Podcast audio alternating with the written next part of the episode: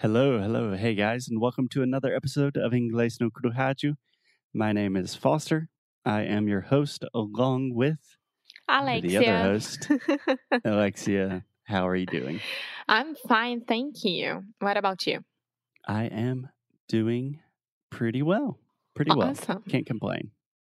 So tell me something fun before we start the show, Alexia. Um, did you see what the TikTok gener- generation did to last Trump's com- com- uh, comício? Commission? Yeah, in Um, Tulsa, no, I I, did not. think. Oh, his his rally. Yeah, No. Okay, that's a complicated issue. no, What that's funny because TikTok generation they got together and they saw that Trump was giving not Trump, but well, his organization was uh, giving tickets to go to his rally for free. So hmm they sign up to do it. So this way would be full and no one could get it and no one showed up. That's good because having a political rally inside during a pandemic with no mask is probably a bad idea. Exactly. So he was waiting, expecting for, I don't know, 1 million people. I have no idea. And only nine, 19,000 people went there. Okay. I don't know if he was expecting 1 million people. Não, that seems like 100 a lot. 100 mil. 100,000. 100,000. Yeah. Cool. And just a quick tip, Alexia. In general, we don't say expecting for something. In general, we will say just expecting. Like, I'm expecting you to arrive at 4 p.m. or expecting to. Also Like, expecting as being pregnant, right? Yes. Yeah. Yeah. Like, we are expecting the baby to be born in August. Okay. Mm. That's just an example. Yeah. Well, there you go. Something funny. I thought it was very fun. So, Okay, awesome. Thank you. So today we are continuing our conversation about cognitive bias. If you haven't listened to the last couple of episodes, it's probably a good idea to start at the beginning of this series. And today, Alexia, we are going to talk about something that I think is fascinating. I hope other people do as well. I hope you do. Today we are talking about group think. ooh, I like that. It is a really cool word, groupthink. And a great way to practice your TH. Is it a one word? Groupthink? Groupthink is one word. It's Ah. a compound word. Interesting. Do you know what that is? Yeah, two words together. Yep. Yeah. So groupthink is also known as the bandwagon effect. But for the purposes of this podcast, we are just going to say groupthink. Okay. Okay. Okay. Do you know what groupthink is? Have you heard this term before? Um, maybe it's just like a cold. A little bit. Alexia tends to take a lot of these examples to the extreme. Yes, because uh, my examples are always like very, very horrible, like Hitler with the Nazis and the election Nazis. and Nazis. The codes and how do you like program people to think the way that you think. That's how I think. Okay. Yeah. Hitler, Nazi Germany in the 1930s is an example of groupthink. It's a pretty extreme example. But speaking very simply, the idea of groupthink is just you believe something because other people in a group also believe that. Right? yeah. So, would you like for me to give an example and then you can try to think of a non Nazi related example? um okay, I'll try. Go ahead. Okay, so let's think of. Hmm. Okay, we have a very real example in American politics recently. So, in American politics, before the pandemic and all of the crazy stuff happening in the US, everyone was talking about the Democratic candidates, who was going to be the candidate opposing Donald Trump. And everyone talked about this idea of electability. So, who has the best chance of beating Trump? Or who are other people going to vote for? Because we kind of all need the same people to vote for one person, right? And Yeah. essentially, this is what happened with Joe Biden. Not too many people were super excited about Joe Biden, but everyone was thinking, hey, I'm pretty sure that the whole group, the group of Democratic voters, are going to vote for Joe Biden, so I should probably do that too. So that's groupthink. You're changing your beliefs, your thoughts, your actions based on what you think other people are going to do. Does that make sense? Uh huh. Um, my example would be like during the pandemic, right now, um, we are all discussing which kind of drugs are the best, right, to try to cure uh, COVID nineteen and etc. And there is COVID. and there is a huge group. Do you want to try that one more time? Peraí, amor, senão eu não consigo continuar.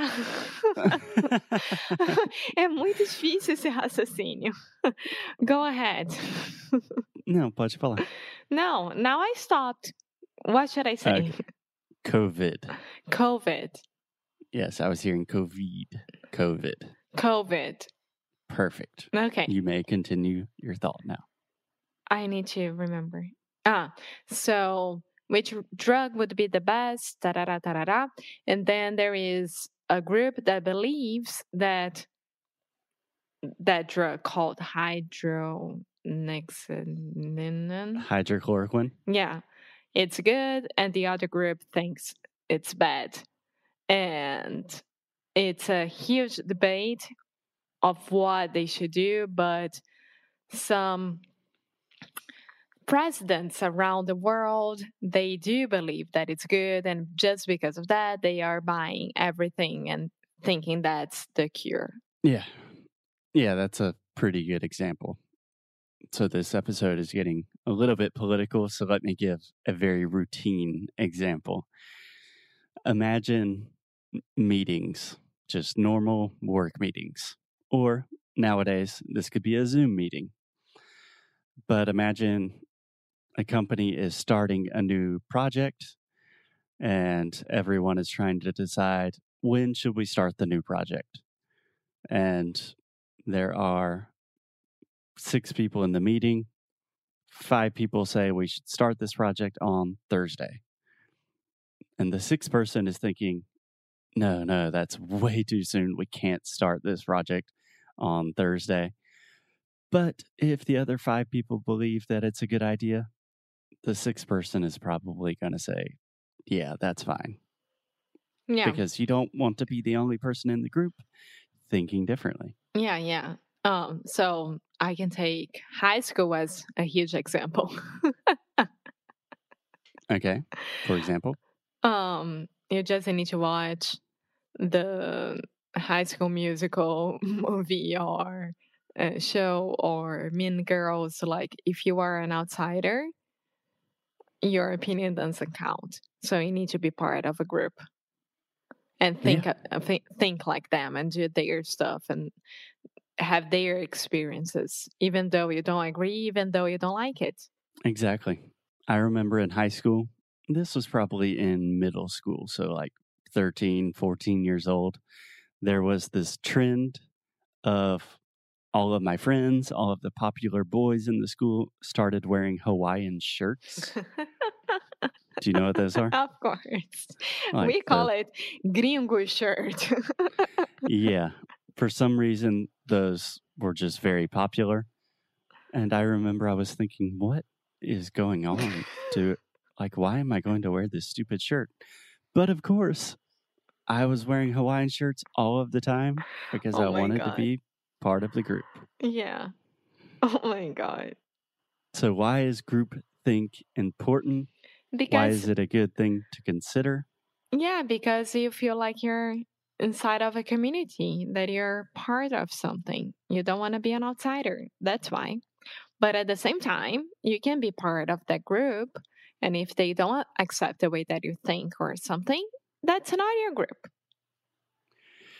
So it's Yeah. really hard because I would disagree a little bit with that, with your reading of that, just in the sense that I think groups, community can be very good, create a lot of strong connections, but groupthink, fundamentally, it stops independent thinking, right? Because you don't want to think for yourself, you want to think as a group. And in general, I'm a fan of independent thinking. I think it's good. So it's always a good thing to be mindful of. It's a good thing to consider. Like, do I really think this or do I just think this because everyone in my group thinks this?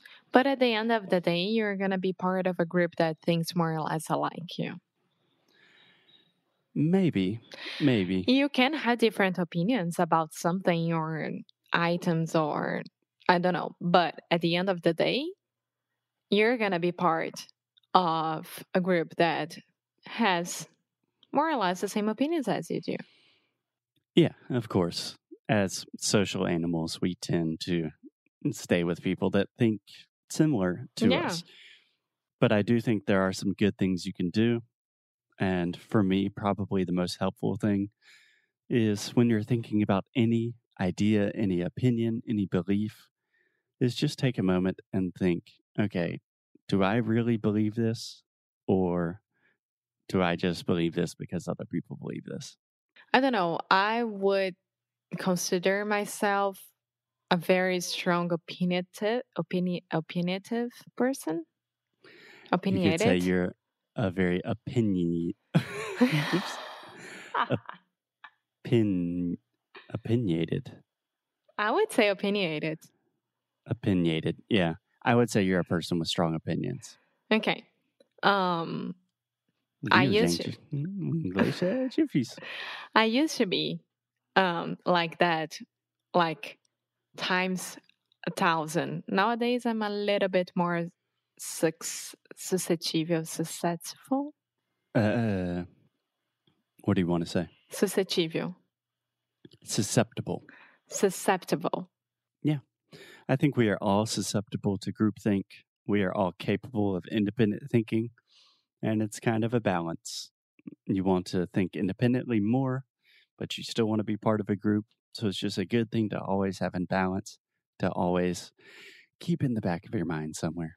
Yes. Okay, awesome. Okay, guys, thank you for listening to another episode of Inglês no Rádio. Continue being part of our group because the way we are thinking is just one way to think, but we think it's pretty cool. Awesome. Okie dokie. So I'll see you the next episode. Okay, bye bye. Bye.